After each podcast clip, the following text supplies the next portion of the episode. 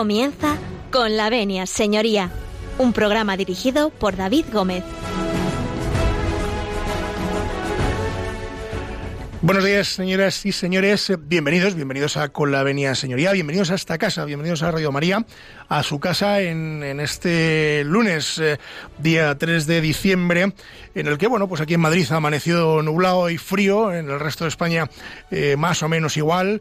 Y bueno, vamos a iniciar la mañana, como ustedes eh, bien saben, de este consultorio legal, de este su despacho, de este mini despacho de abogados que Radio María pone a disposición de todos sus oyentes y que si, bueno, ustedes nos dejan entrar en sus coches, en sus casas, en sus cocinas, en sus trabajos, en aquellos lugares donde ustedes escuchan Radio María. Bueno, y el otro día me dijeron que también eh, a lo alto de un tejado que me estaban escuchando el otro día, bueno, escuchaban en esta casa. Bueno, en cualquier lugar donde ustedes escuchen esta emisora, pues si ustedes nos dan su permiso, pues nosotros comenzamos.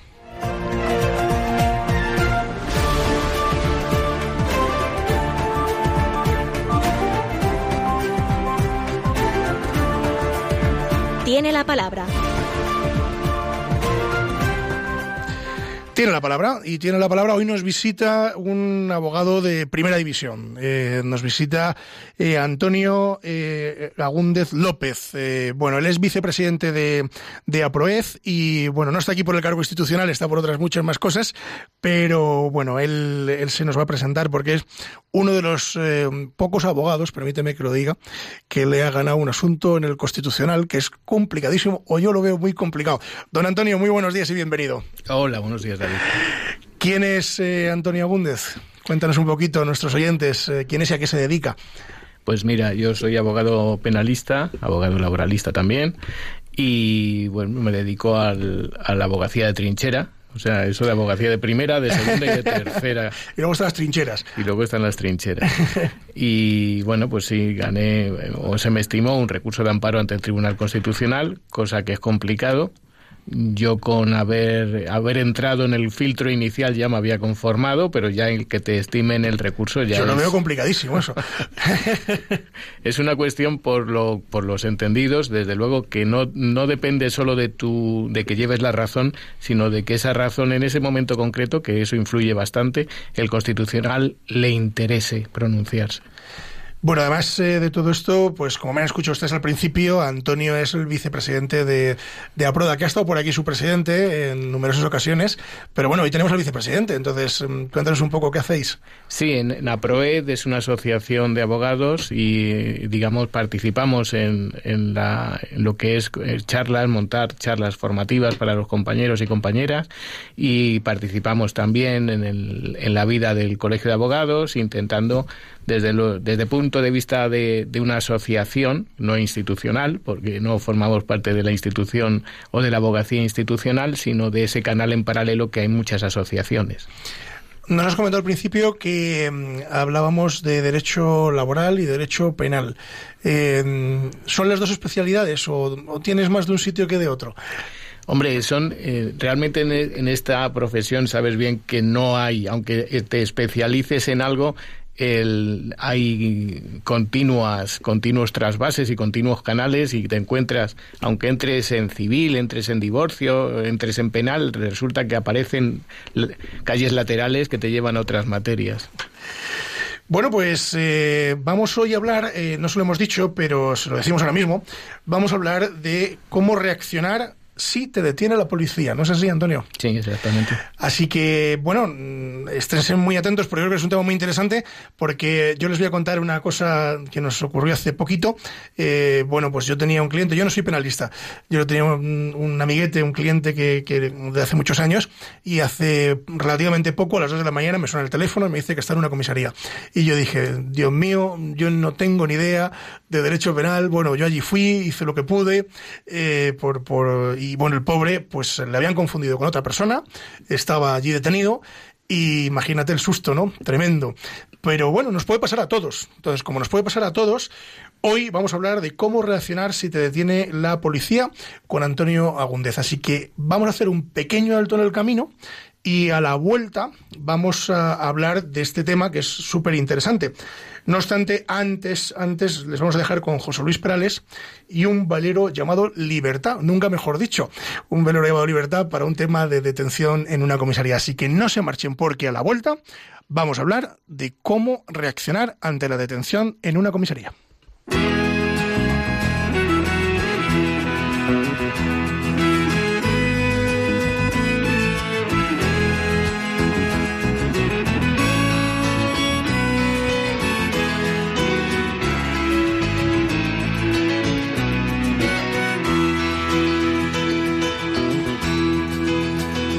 Ayer se fue, tomó sus cosas y se puso a navegar. Una camisa, un pantalón vaquero y una canción. ¿Dónde irá? ¿Dónde irá?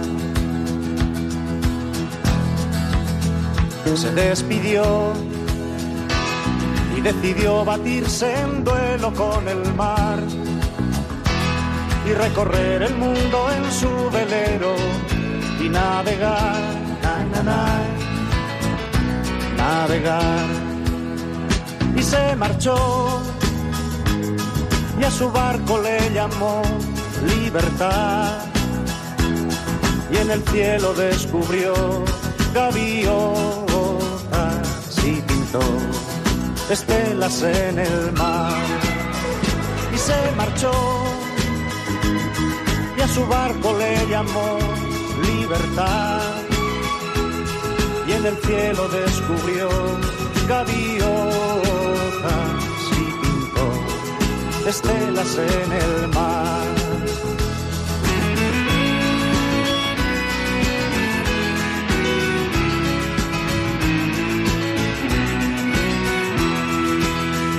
Su corazón una forma diferente de vivir.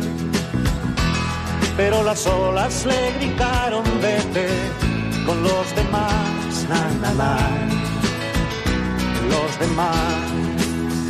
Y se durmió y la noche le gritó, ¿dónde vas? Y en sus sueños dibujó gaviotas y pensó, hoy debo regresar. Y regresó y una voz le preguntó, ¿cómo estás? Y al mirarla descubrió unos ojos,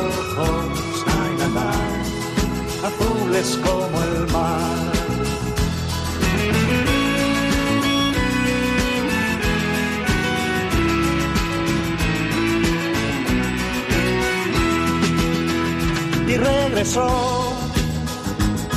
Y una voz le preguntó, ¿cómo estás? Y al mirarla descubrió unos ojos, na, na, azules como el mar. Están escuchando con la venia, señoría. Y a su barco le llamó libertad. Y en el cielo descubrió gaviotas estelas en el mar.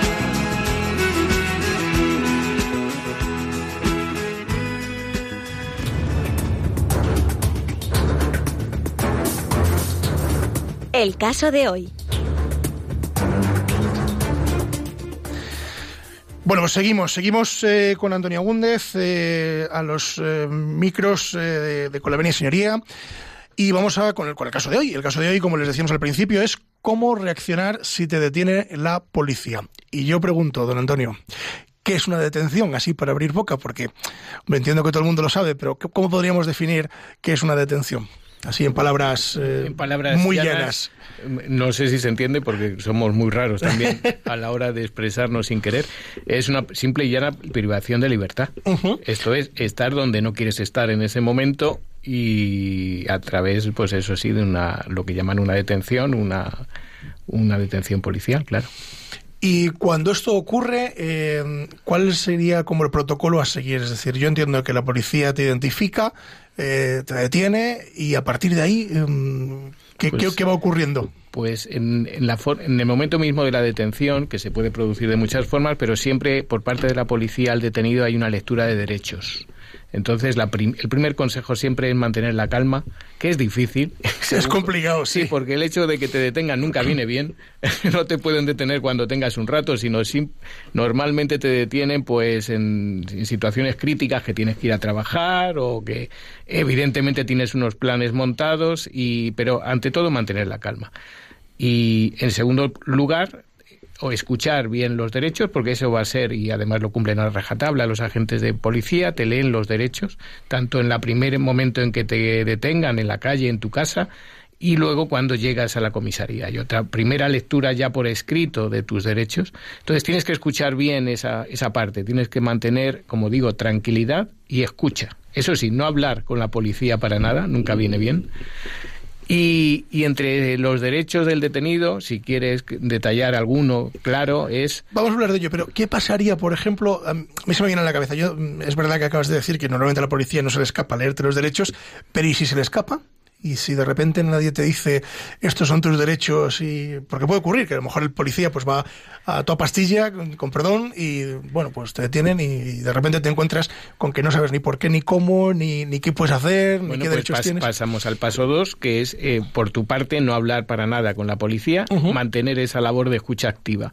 Porque es cierto que aunque incluso la primera lectura que se hace en el momento en que te detienen se olvide por X motivos, por las prisas, porque hay más gente detenida, ahí va a haber fijo y obligatoriamente una lectura pausada en comisaría por escrito sentado de tus derechos. ¿vale? Entonces, en cualquiera de los momentos, antes, después y, y- y más adelante, mm, lo mejor y la primer consejo es no hablar con la policía y simplemente escuchar y que te informen. O sea que eso sería una recomendación, digamos, inicial, ¿no? De- Inicial, básica, Inicial, básica. Al margen de lo que pienses del que- por qué te pasa esto y por qué te está pasando, es mm, escuchar y no hablar de lo de, de Esto me viene a mí a la cabeza de las pocas detenciones a las que yo he asistido, porque, porque los oyentes saben que yo no me dedico al penal, pero, pero, mm, pero mm, me acuerdo en una ocasión pues que yo llegué allí y estaba el cliente mm, hablando a toda pastilla con, con un policía. Yo decía, digo, esto no debe ser bueno, no debería de estar contando aquí nada, ¿no? Para, para luego la estrategia después, ¿no? Es decir, Depende de la personalidad de cada uno. Claro. gente- porque evidentemente lo que pasa siempre también es una situación que es lógica de nervios, de nervios en cualquier persona, tanto de cualquier color y temperamento y edad. Pero entonces por eso insisto en esa labor de tranquilidad hasta que se aclare todo con tu abogado, porque te va a venir y eso también tienes que tenerlo muy claro, antes o después va a llegar un abogado a hablar contigo. Y hasta que llegue, lo mejor es callar. lo mejor es guardar silencio, de momento. Hablábamos de los derechos. ¿Qué derechos eh, nos asisten ante una mm, detención? Pues los más claros es evidente, te van a preguntar, caso de que conozcas un abogado, si quieres que se designe o se llame a un abogado concreto, ese va a ser el primer, uno de los derechos más, mm, más fuertes. Si tienes un teléfono, basta con el nombre y apellido porque lo va a localizar el colegio. No hace falta que no te acuerdes de su teléfono, que también es lógico, ¿vale? Pero no obstante, aun cuando no te acuerdes, automáticamente el sistema te va a proporcionar un abogado del turno de oficio, con lo cual esa parte está asegurada. Lo único que, como siempre puedes elegir, si tienes a alguien que pueda en ese momento salir de la cama o... Eso me ha pasado a mí, me imagino que a ti también. pero eh, no te preocupes por eso. La segun- el- la- los dos derechos quizás que hay que re- subrayar es que vas a tener derecho no a una, sino a dos llamadas telefónicas. A dos. A dos. Qué interesante esto, porque normalmente nos dicen que a una. Tienes Claro. tu derecho a una llamada. Y de hecho eh, son dos cosas distintas, porque la primera llamada no la haces tú, sino la hace la policía. La policía que lo que te pregunta es si quieres que ponga a quién quieres que ponga en conocimiento la detención y el lugar donde estás detenido, un familiar, una persona próxima, una pareja, un amigo. Esa llamada la va a hacer la policía a, a esa persona que tú señales, ¿vale? De- en tu teléfono móvil, que tengas el contacto, la hace la policía y ese es tu primer derecho, que se ponga en conocimiento de esa persona que estás detenido y dónde estás detenido. Pero luego aparte, desde el 2015 hay un nuevo derecho de los detenidos, que es que el propio detenido haga la llamada Ajá. no la policía en tu nombre, sino tú mismo. Y ahí eh, el- este derecho de mm, surge de una directiva europea que precisamente lo que, tendí, lo que tiende es a garantizar lo que, lo que en la práctica pasaba mucho. Porque tú en una situación tan, tan tensa o tan sensible como que estés en una comisaría sin saber por qué, pues te, acuerdas de tu pareja, de tu mujer, de tu hijo, de, de un amigo, pero mm, muchos no piensan que aparte de eso es que al día siguiente no vas a trabajar. Porque claro, no se acuerda nadie del jefe. Entonces, claro, lo que pasaba en la práctica es que ese, ese, ese recordatorio, pues con suerte lo tenía tu pareja o tu, o, tu, o tu amigo y dice, oye, pues tengo, o el compañero de trabajo al que llamaban. Que entiendo que es en el menor de los casos, porque nadie se acuerda de que tiene que avisar al trabajo de que está detenido, ¿no? Incluso tu propia pareja, ¿no? O, no, de, de, hecho, sí que podías, salía normalmente en las conversaciones con la policía y decir, pero si es que yo mañana entro a las 8 a, a trabajar, que ¿cómo voy a contar? Esa, ese recordatorio salía, pero no el hecho de decir, bueno, pues voy a comunicarlo, ¿no? También porque había un cierto apuro, o llámalo vergüenza, de comunicar Me han detenido, estoy, no viene a trabajar. Entonces, el tema es que eso era una práctica que estaba generando problemas, no aquí, sino en muchos otros países, que había una necesidad de, de subsanar también ese dato, ¿no? Y eh, por eso la reforma que está vigente actualmente te permite llamar no a tu jefe, sino a cualquier persona que quieras. Pero en la práctica, el origen de, ese derecho surge de que necesitabas llamar a más de uno.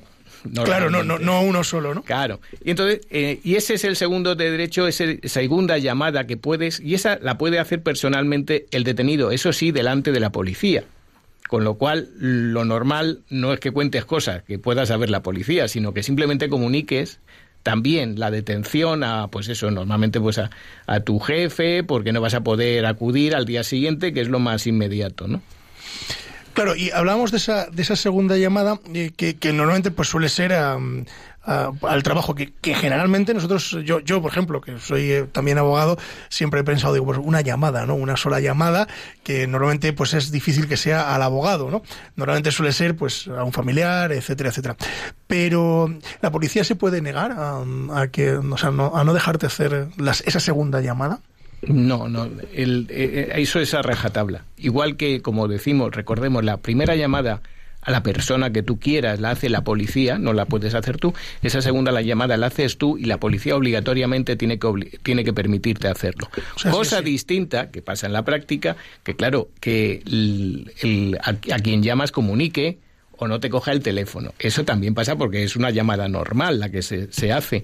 Y a veces lo que ocurre es que cuando llega el abogado, que cuando llega el abogado a la comisaría, estos derechos normalmente se han intentado, pero el primer paso del abogado es volver a hacer la lectura de derechos para confirmar que se han, se han producido y a veces te encuentras con que esa llamada que decías tú no es que la policía se la niegue, es que en el momento de hacerla, pues el teléfono está apagado, comunica, entonces hay la posibilidad de volver a intentarlo. Pero la policía, de hecho, no se niega, eso también es claro. Y si esa llamada que tú has hecho luego después la devuelves, es decir, me están llamando a mí, la devuelvo, y resulta que es la comisaría, eh, ocurre como con una secretaria, con perdón, con un secretario, te pasan la llamada. No, normalmente yo creo que el que llama cuelga cuando le contestan de la comisaría y de ¿para qué me quieren? Claro. Eh, bueno, hablamos de los derechos, eh, entiendo que tienes derecho a ser asistido por un letrado, ¿no? ¿En qué momento aparece el letrado en escena después de una detención? Pues la policía eh, comunica inmediatamente, bueno, se hace esa lectura de derechos en el momento eh, casi inmediato a la detención, puede pasar a lo mejor media hora hasta que se llega a la comisaría. Entonces la policía eh, pregunta al detenido si conoce algún abogado particular. Si el, detenido no, no conoce a nadie o no puede dar datos, lo que se hace en todo caso es llamar al colegio de abogados para que designe un abogado, un colegiado del turno de oficio para asistirle a la mayor inmediatez posible. Con carácter general, en toda España hay un plazo máximo de tres horas para que asista el abogado una vez la policía comunica al colegio esa designación, que además plazo de tres horas, que a veces es escaso, pero que se respeta. Claro, porque yo entiendo que un abogado, por ejemplo, de guardia en el turno de oficio, eh, no solo tiene un detenido, probablemente tenga alguno más y en distintos lugares ¿no? de, de la... No, yo digo, yo digo que es difícil no tanto porque haya varios, porque normalmente además mm, en estos supuestos de asistencia al detenido, digamos que asistes uno detrás de otro. hasta que no terminas con uno no te designan. No te designan a otro. Lo que sí que es cierto es que determinadas zonas de España mm, aun cuando, porque en la zona de Comunidad de Madrid quizás sea más fácil, pero en determinadas comunidades autónomas la distancia para asisten no da para tres horas. Yo que soy de Ávila, por ejemplo, detenido en Arevalo, y detenido en Arenas de San Pedro, que son de punta a punta de la provincia. Eh, mínimo son dos horas de viaje. Por eso. Mínimo. Si pillas un atasco, una autopista. Exacto, pues ya no llegas. No, llegas. Y, esto ocurre porque, aunque se intenta hacer, entiendo que las designaciones por zonas, pero hay veces que hay algún abogado de guardia en provincias así, como la nuestra, y, hasta que llegas a Arenas de San Pedro, pues. Por eso, eh, que si te pilla una asistencia, como dices tú, de punta a punta. Y ya no te cuento piedraítas, ya si te toca piedraítas, ya, pues, pues imagínate, ¿no? Sí. Pero se respeta, eso es cierto. Y los compañeros y compañeras lo, vamos, a rajatabla, se esfuerzan y no, no hay incumplimientos. Vamos a ponernos en escena, Antonio. Llega, mm, eh, te detienen, ya te han leído tus derechos, entiendo que pasas a calabozos, ¿no? A los calabozos de la, de la comisaría, y a la hora, hora y media, o cuando, cuando aparezca, de repente aparece tu abogado, o bien del turno de oficio, o bien privado, ¿y qué ocurre ahí? cuando llega el abogado y se sienta allí? ¿Cuáles son los pasos normalmente? Pues el paso inmediato es que tu abogado pida acceder al atestado antes de, tener la primera entrevista reservada contigo. Antes de declarar tú, la primera declaración que haces en policía, cuando llega tu abogado, lo normal es que él solicite ver el atestado, eso es la justificación de por qué estás detenido, y no es otra persona la que está aquí con, con, con él. Y, y luego tiene esa entrevista reservada que evidentemente siempre es recomendable porque tú vas a informar de lo que ha pasado. Y, mire, yo estaba en un parque, estaba con, con mi mujer, ha llegado la policía y han empezado a correr y yo, yo me he quedado sentado porque no, he hecho nada. No he hecho nada. Y sin embargo, pues, y aquí estamos. que esto es más, más habitual de lo que parece. Si no, no, esto nos puede pasar a todos. Y aquí nos, paramos un minuto, porque aquí es donde entra en escena el, el fallo del Tribunal Constitucional de 21 de, de, vamos, de, de marzo de 2018, que es eh, sobre el acceso policial en comisaría, que este es tu éxito ante el Tribunal Constitucional. ¿Qué ocurría antes de, estas, de esta resolución del Tribunal Constitucional? Pues este es un tema en el que había una reforma legal, en principio estaba clara, pero a nivel policial, no a nivel policial, sino a nivel incluso mm, más allá, se había impuesto un criterio concreto que era muy restrictivo. Esto es, lo que permite la ley es acceder a esos elementos esenciales del atestado policial que justifican que estés tú aquí y no otra persona. Esto es, pues, la declaración de un vecino, que es el que te ha identificado. En la cámara de, de video de la urbanización en la que se ve claramente cómo estás forzando la manilla de la puerta del coche. el, la declaración de los propios agentes que te, han que te han detenido en ese momento.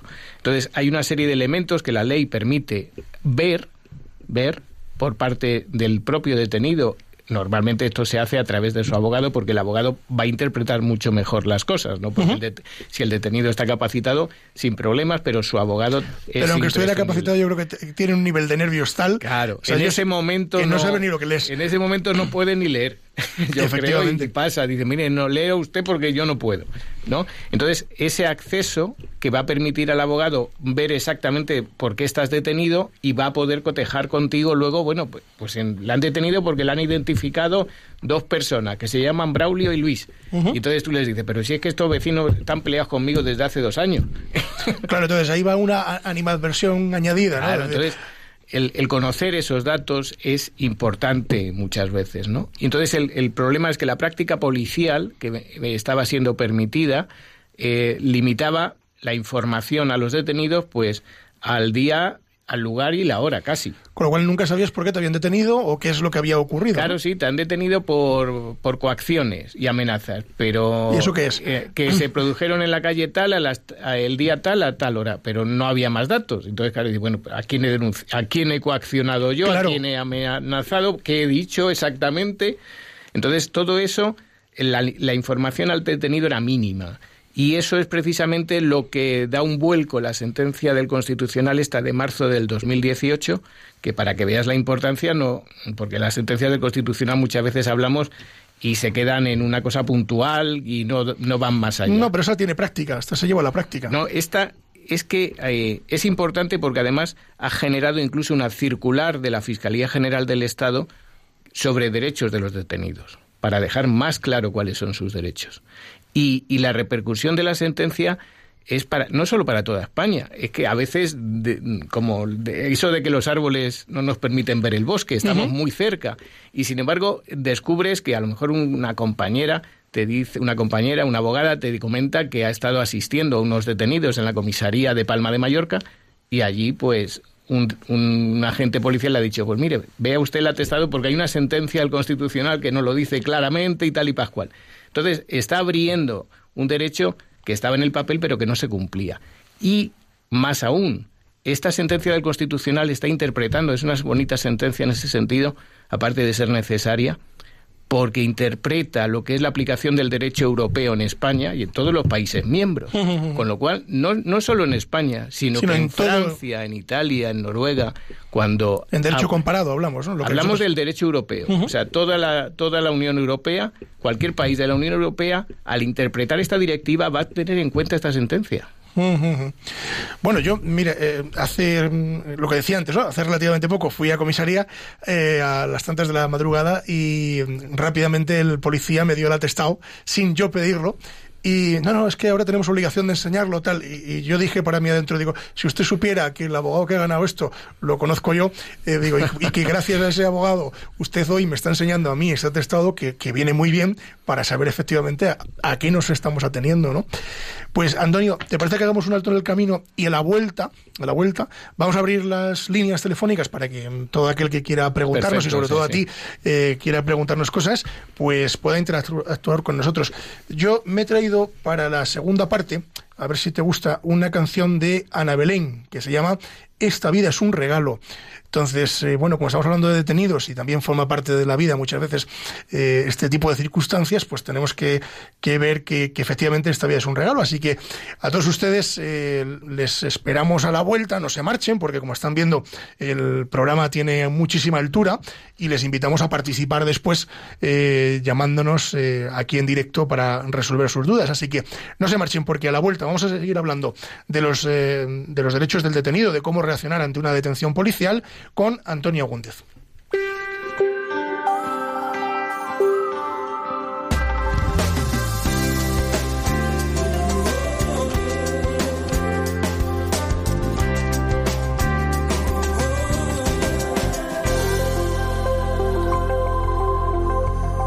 Tu sonrisa decora la tarde con canciones hermosas que vuelan, mariposas que llenan el aire de esperanza y dulce hierba buena. Tu sonrisa decora la tarde con pinceles de luz y colores, va sembrando por todas las calles locos sueños de mis emociones. Se evaporan las malas noticias que llenaron todos los diarios en el Vuelve a ser esta vida un regalo. Y se curan las viejas heridas y no duele que pasen los años. Si me alumbra la luz de tu risa viene a ser esta vida un regalo. Esta vida un regalo esta vida un regalo. En el vuelo fugaz de tu risa vuelve a ser esta vida un regalo. Esta vida es un regalo es un regalo vuelve a ser esta vida, esta vida un regalo.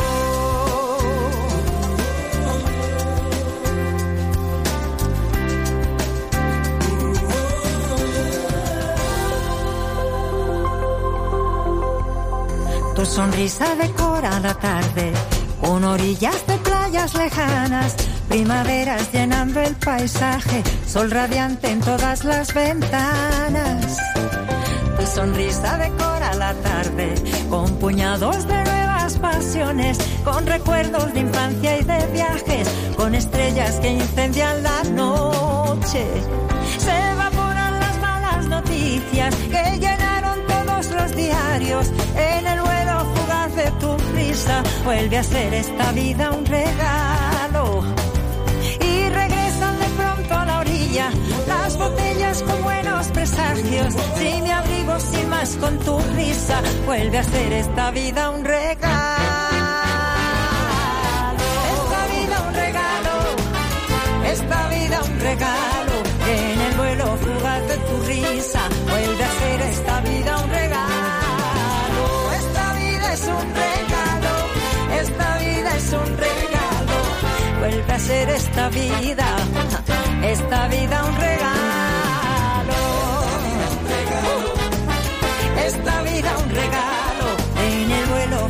De tu risa. Están escuchando con la venia, señoría. Esta vida es un regalo, esta vida hoy es un regalo, vuelve a ser esta vida, esta vida un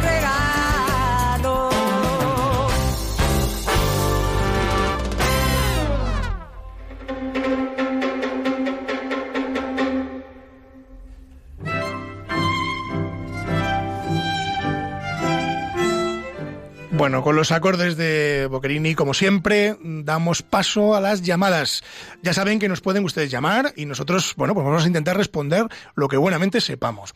Hoy, como tenemos eh, un experto en derecho penal, pues les animo a que ustedes eh, nos llamen y participen en el programa en el siguiente teléfono, 91 005 94 19. Se lo repito, 91 005 94 19. Así que anímense y a participar en, hoy en Con la Venia y bueno, pues eh, interrogarnos si se nos permite la expresión.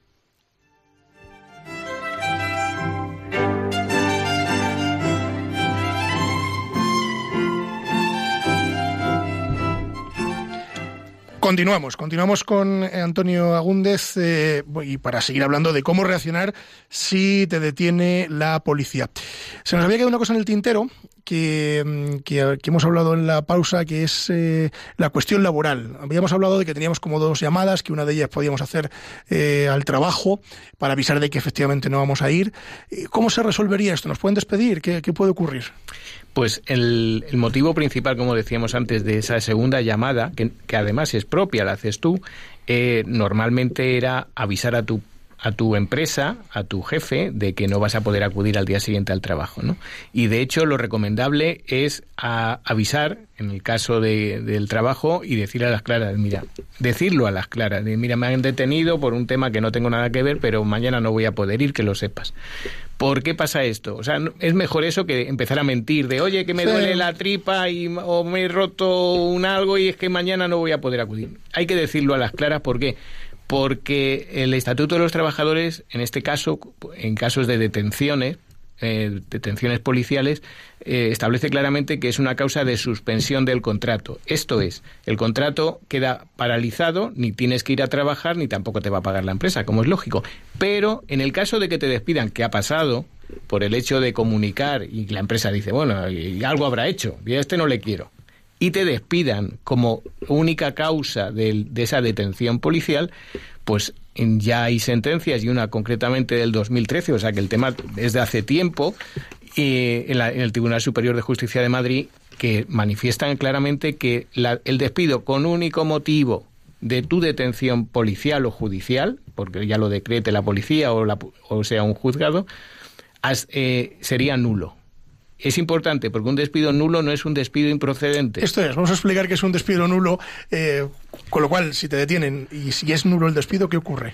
O empezamos mejor por el principio, Venga, que la sí, gente sí. tiene más claro lo del despido improcedente. El despido improcedente es que te van a indemnizar por el tiempo trabajado, pero estás en la calle, uh -huh. estás despedido y no vas a volver a la empresa. Evidentemente, en contratos, lamentablemente que hay muchos precarios de poco tiempo, pues realmente tu indemnización por despido improcedente va a ser escasa y, de hecho estás en la calle. O sea, tan despedido y no vas a cobrar nada que pueda, digamos, reparar esa situación.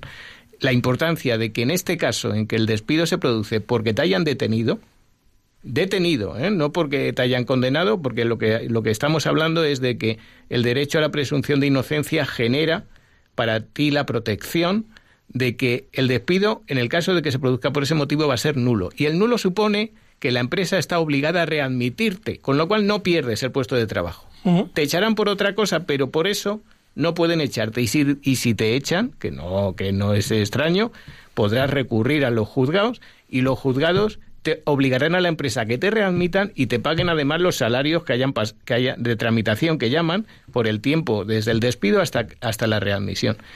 Es una de las pocas causas de nulidad que quedan en el, en el ordenamiento, porque normalmente hablamos de despidos nulos en caso de mujeres embarazadas, eh, ejercicio de reducción de jornada por cuidado de hijos, quedan casos muy puntuales. Normalmente todo el mundo, y eso por eso decía yo de, hablar, conoce que el despido es improcedente, improcedente, pero te quedas en la calle con el improcedente.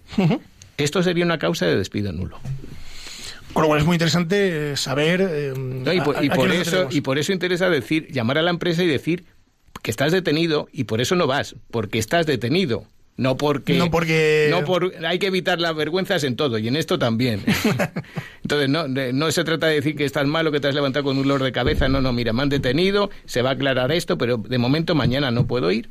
Y, es por este motivo, con lo cual es bueno, hablábamos antes eh, de, que estábamos en comisaría, vamos a volver a la comisaría, de que acaba de llegar el abogado y nos habíamos quedado en el, en el momento en el que estamos leyendo ese atestado policial. Hemos leído el atestado policial, hemos tenido la entrevista con, nuestro cliente o representado y a partir de ahí, ¿qué ocurre?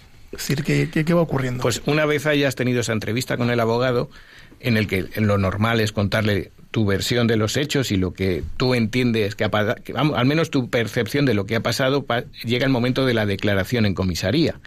Ahí el segundo gran consejo, igual que el primero siempre ha sido eh, estar tranquilo y no, y no hablar, el segundo gran consejo es no declarar en comisaría.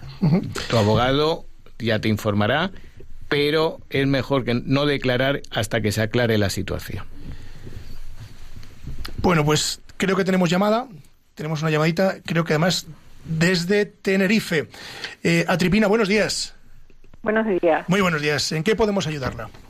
Eh, yo tengo una pregunta, pero no va relacionada con el tema. Bueno, si sabemos contestarla, encantados. Adelante. Es una pregunta.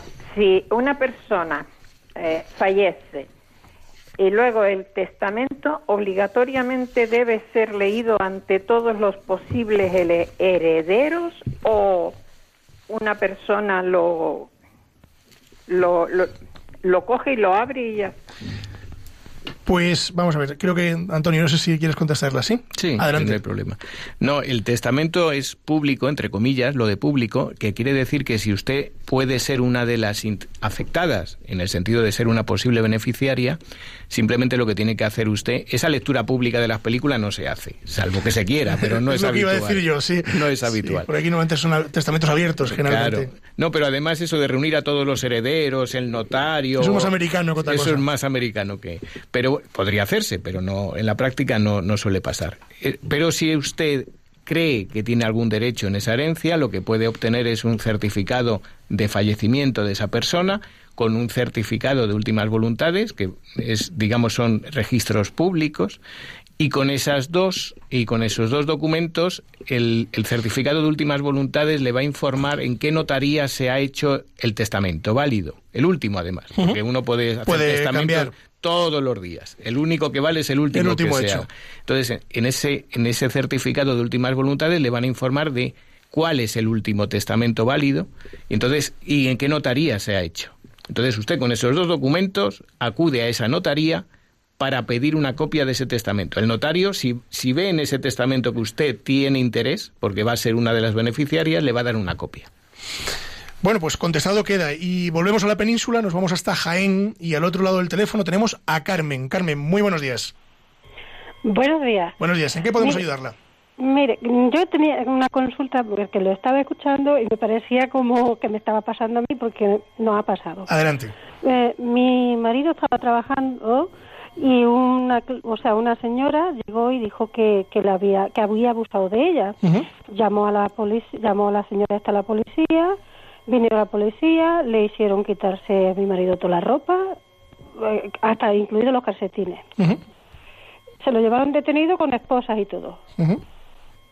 Bueno, pues lo llevaron al cuartelillo y él no sabía el por qué. La señora decía que es que él, había abusado de ella y él decía que no, que a ver, que estaba trabajando y que no. Él estaba trabajando y tuvo que llamar a un compañero para que se quedara allí porque no podía terminar ni las horas de, que le quedaba de trabajo. Claro, sí, por aquí Antonio gesticula con la cabeza diciendo que sí. Adelante, bueno, pues lo llevan, le hacen un, juicio rápido y al día siguiente se bueno pues lo echan de, la comisaría y del juicio este que le hicieron eh, se tuvo que venir coger un taxi y decirle al taxista que le pagaría cuando llegara claro bueno, mm, pues la pregunta que yo tengo es que esto ha pasado después de, ya lleva varios años, le hicieron, que al año siguiente le hicieron una prueba de ADN por la boca, que si él se quería negar podía hacerlo él, ¿no? Porque no, todavía no tenía... Se la hicieron. Sí, se la hicieron. Y luego ya no le han mandado ya nada más, ni nada más, ni nada más. Yo pregunto, si esto hay que avisar para que te limpien el, honor o no. Pues vamos a intentar contestarle. Entiendo que lo que hay que hacer es eh, los antecedentes policiales, porque aquí penales no, no parece Claro, si, si la investigación terminó nada más empezar, porque había sido un error o, evidentemente una identificación errónea de, en el caso de su marido, pues evidentemente si no ha tenido más noticias, esa, esa es la parte buena.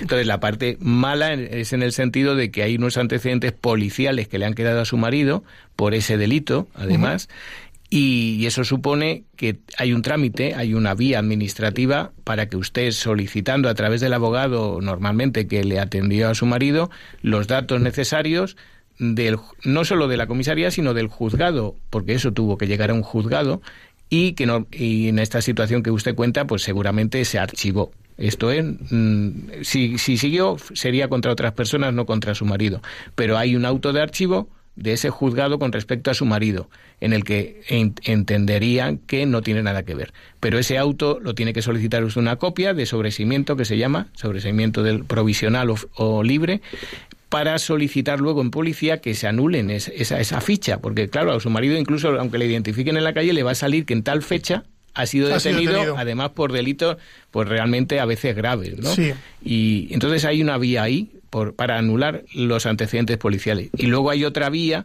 que según la situación concreta, pues evidentemente usted podría solicitar una indemnización a la denunciante por, por su derecho al honor, claro por la situación que se produjo. Pues ahí también queda contestado. Mm, creo que subimos un pelín más arriba, nos vamos hasta Extremadura y al otro lado del teléfono tenemos a José Luis. José Luis, muy buenos días. Hola, buenos días. Buenos días. No quería identificarme, pero ya me habéis identificado. Vaya, lo siento. Discúlpeme. Este, este verano he estado en una playa con una excursión. Sí. Y eh, con unos amigos me dijeron, dice, quédate guardando la ropa. Y en ese momento que me he guardado la ropa, yo estaba tumbado en una tumbona. De pronto, eh, en la tumbona, yo estaba con el móvil oyendo la radio, eh, con un auricular. De pronto ha aparecido allí un señor, una señora, una serie de señores y señoras, y dice, es que está haciendo fotos con el móvil. Me han quitado el móvil, me han quitado la ropa. Eh, yo me he quedado quieto, me han pegado una paliza soberana entre todo el corro de gente que había. Es que está haciendo fotos, nadie ha preguntado nada, todo el mundo me ha pegado una paliza me han roto un diente, está orinando sangre, tengo una costilla averiada, ¿eh? Total, que apareció la policía municipal, me llevó al cuartelillo de la Guardia Civil, la Guardia Civil me tomó declaración, yo le di el móvil, la película, le di todo a la Guardia Civil, ¿eh? Apareció por allí otro señor, que yo no sé qué declaración habrá hecho, total, que yo me he quedado con la paliza y no he vuelto a tener ninguna noticia. Lleva ya seis meses, desde el mes de julio, no he vuelto a tener ninguna noticia, ni sé nada más del hecho. Yo he estado en la residencia, he hecho un parte de lesiones. Total, que yo me he quedado con un móvil roto, con una película que está en manos de la Guardia Civil, que puede demostrar que allí no hay nada, ¿eh? y yo me he quedado con la paliza. Y ahora mismo tengo un miedo atroz, eh, vivo solo, estoy solo, tengo un miedo atroz, me encierro en mi habitación, me dan ataques de ansiedad, me dan ataques de histeria, ¿eh? a raíz de esto. Claro, sí, porque la fue complicada. Noticia, la Guardia Civil mm, se quedó con la copia de la declaración, yo no tengo ninguna copia, a mí me quedaron en bañador y a 500 kilómetros de mi casa. ¿Le asistió ¿Eh? algún algún abogado? No, no, no, no, la Guardia Civil tomó declaración, luego por allí apareció otro señor, tomaron declaración en otra habitación y no he vuelto a tener noticias de ello. La Guardia Civil me localizó al autobús que venía para mi población, me metieron en el autobús y, en bañador, sin ropa, con una paliza, sin móvil, sin dinero y con una paliza atroz. ¿Me entiendes? Pues yo creo que aquí podríamos recomendarle que hubiera solicitado también una asistencia médica, ¿no? Porque el detenido tiene derecho también a ser revisado por un médico o luego por un médico, ¿no? Eh, sí, de hecho es uno de los derechos normales en cualquier detenido. De hecho, la policía, eh, por razones de que evidentemente es el responsable de esa detención, en el caso de que haya algún tipo de lesiones, de motu propio la policía está obligada a llevarle a cualquier, eh, a un médico o a, una, a un centro médico de cualquier tipo de lesión, ya sea por, en cualquier situación que se haya producido. Por favor, perdone. Yo le dije a la Guardia Civil, mire usted, mi autobús sale ahora, tengo 40 minutos para largarme de aquí, estoy a 500 kilómetros de mi casa, yo no quiero ninguna indemnización, reniego de todo, pero yo lo que quiero es largarme, porque el ataque de nervios y ansiedad y, y sangrando la boca y la paliza que tenía, lo que quería era largarme de allí. Y a mí me montó la Guardia Civil en el autobús y yo me vine para casa de mala manera, malo por el camino. Claro, pero yo creo que tenía, tenía, usted que haber solicitado esa asistencia médica eh, antes, antes que salir corriendo, creo. No, vamos, no sé, Antonio, si opina lo mismo que yo. Haber solicitado al menos que lo hubiera reconocido un médico. Hombre, hay situaciones, por lo que cuenta usted, eso no terminó en ninguna detención policial, creo por lo que cuenta usted, porque si no, en cualquier otra situación habría visto usted un abogado en ese momento. Pero si a raíz, que a veces pasa, de que hay un, unas quejas, un, eh, hay un, no una detención policial, pero sí realmente es una detención policial, pero luego eh, se queda en agua de borrajas, porque, como dice usted, lo que parecían fotos no existen, y dice, bueno, es un malentendido, pero ahí tenía que ahí se produjo en todo caso porque usted no fue voluntariamente con la policía entiendo con lo cual tenía que haber habido una asistencia letrada. Claro. Lo que pasa es que luego en la práctica pasan estas cosas, sí, que, no queda todo en, agua, de, borrajas. y bueno, si usted no quiere denunciar y usted quiere irse, pues ya está. Y aquí hemos terminado. Nos quedan muy poquitos minutos, vamos a dar paso a las dos últimas llamadas y nos quedamos aquí en Madrid y al otro lado del teléfono tenemos a Inmaculada. Inmaculada, buenos días. Hola, buenos días. Sí, bueno, yo realmente lo que quería preguntar es, no es, es que la pregunta es muy larga y no hay tiempo, entonces Estamos quería saber... mal, así que la ruego brevedad. Sí, por eso, solo quería saber si, si como no conozco a ningún abogado, si tienen algún sitio donde pudiera comunicarme con este señor o yo pudiera ir a hacerle una consulta concreta. Es que no saben, no sé, si me lo pueden decir fuera de línea, bueno, no sé. Fuera de línea, fuera de línea se lo, se lo comentamos, no se preocupe. O mándanos un correo al programa eh, que es eh, con la venia arroba radiomaria.es y, y le contestamos sin ningún problema. Ah, ¿De acuerdo? pues de acuerdo. Muchísimas gracias. Gracias, un saludo a usted. Bueno, seguimos en Madrid, seguimos en Madrid, Antonio, y nos vamos a ir con Lourdes, que está al otro lado de la línea telefónica. Lourdes, buenos días. Sí, buenos días. Buenos días. Eh, oye, yo soy dominicana y tengo la nacionalidad. Entonces quería traer a mi hija, que la tengo allí en Dominicana, pero ya ella es mayor de edad. Yo quería saber si hay una posibilidad de cómo yo traerla. Pues vamos a intentar contestar. Arraigo, quizá. No lo sé. Reagrupación ahí, familiar. Ahí me has pillado porque nacionalidad y extranjería se lo derivo Lourdes, a, a, gente más preparada. Pues Lourdes, yo la emplazo a que nos siga escuchando porque en, en con la Avenida hemos hecho ya varios programas sobre, sobre extranjería, aunque yo creo que lo que podría hacer usted es algún tipo de, re, de reagrupación familiar. Ahora, tampoco soy yo un doctor en extranjería, con lo cual eh, lo, lo, vamos a lanzar ahí con pinzas. No obstante, eh, los próximos programas de Con la Venia eh, que hagamos en la de aquí en adelante, pues también trataremos otra vez el tema de extranjería para que puedan resolver todas estas dudas. Antonio Gúndez, que, que nos vamos, que, pues que, se nos acabó el tiempo. Oye, yo pues antes de marcharnos, gracias. lo que sí que quiero es eh, darte la enhorabuena, porque en la quinta entrega de Premios Jóvenes Abogados de Madrid, pues te han premiado con el premio al derecho de defensa. Así que muchas felicidades. Pues muchas gracias. Eh, entiendo que este premio, eh, aparte de, de, reconocer la trayectoria, pues también es un reconocimiento de todos los abogados de España por esta sentencia que hemos eh, dicho que, que, tanto nos va a ayudar a partir de ahora a defender a los detenidos en este caso, ¿no? Sí, es una sentencia que hay que aplicar todos los días. No se, no, no se puede quedar en el texto porque exige que los abogados defensores a pie de obra la pidan y la, y la hagan cumplir. Bueno, pues eh, don Antonio Agúndez, eh, abogado, eh, muchas gracias por estar con nosotros. Espero que hayas estado cómodo. Sí, muy bien. Que te vuelvas otro día con nosotros y que disfrutes de la radio, que la radio es, mágica. Y pues nada, darte las gracias y sobre todo pues felicitarte por, por ese logro que, que, va a ser fenomenal para, para el discurrir de las detenciones en comisaría. Así que gracias y muy buenos días. Muy buenos días. Pues y a todos ustedes, que, que no vamos, que no vamos, decirles que al control de sonido pues ha estado como siempre y cada, cada lunes Javi Esquina que, es un fenómeno y que aunque ustedes no lo escuchen, está a los mandos detrás con todo el equipo de Radio María que, nos acompaña en, esta casa y que hacen posible que programas como este y otros pues lleguen a toda su casa. Recordarles simplemente cuatro cositas, decirles que estamos en, Twitter, en arroba colavenia-sr, eh, también nos pueden encontrar a través de Facebook, eh, a través de la página de Radio María, que es Radio María España, y también pueden interactuar con nosotros a través de la página web de Radio María, que es www.radiomaria.es. También tenemos un correo electrónico, se lo voy a recordar porque ustedes nos pueden remitir ahí cualquier tipo de consulta o de, propuesta de programa, que es con arroba. Se lo repito para que vayan ustedes a por ese boli. Ya saben que el boli nunca pinta cuando se le necesita. Pero ahora que tienen ustedes ya el boli cogido, se les repito, es con arroba. También, también tenemos un contestador automático. Saben ustedes que también nos pueden dejar eh, sus consultas a través del contestador automático que es 91 153 85 70. Se lo repito, 91 153 85 70.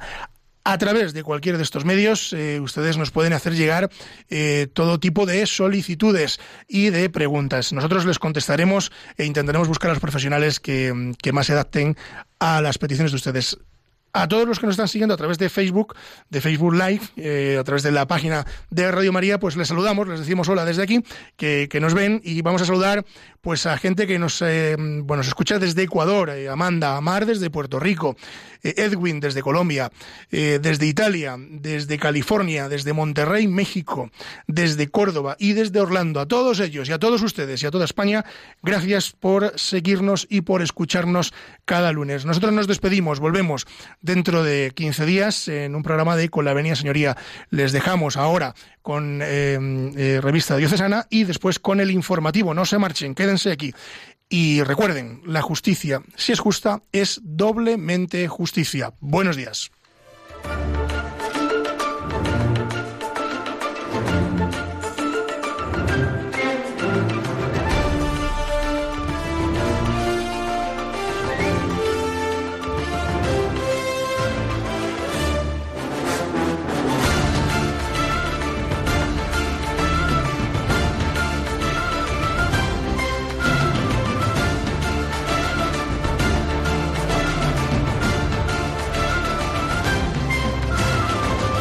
Les hemos ofrecido Con la Venia, Señoría, un programa dirigido por David Gómez.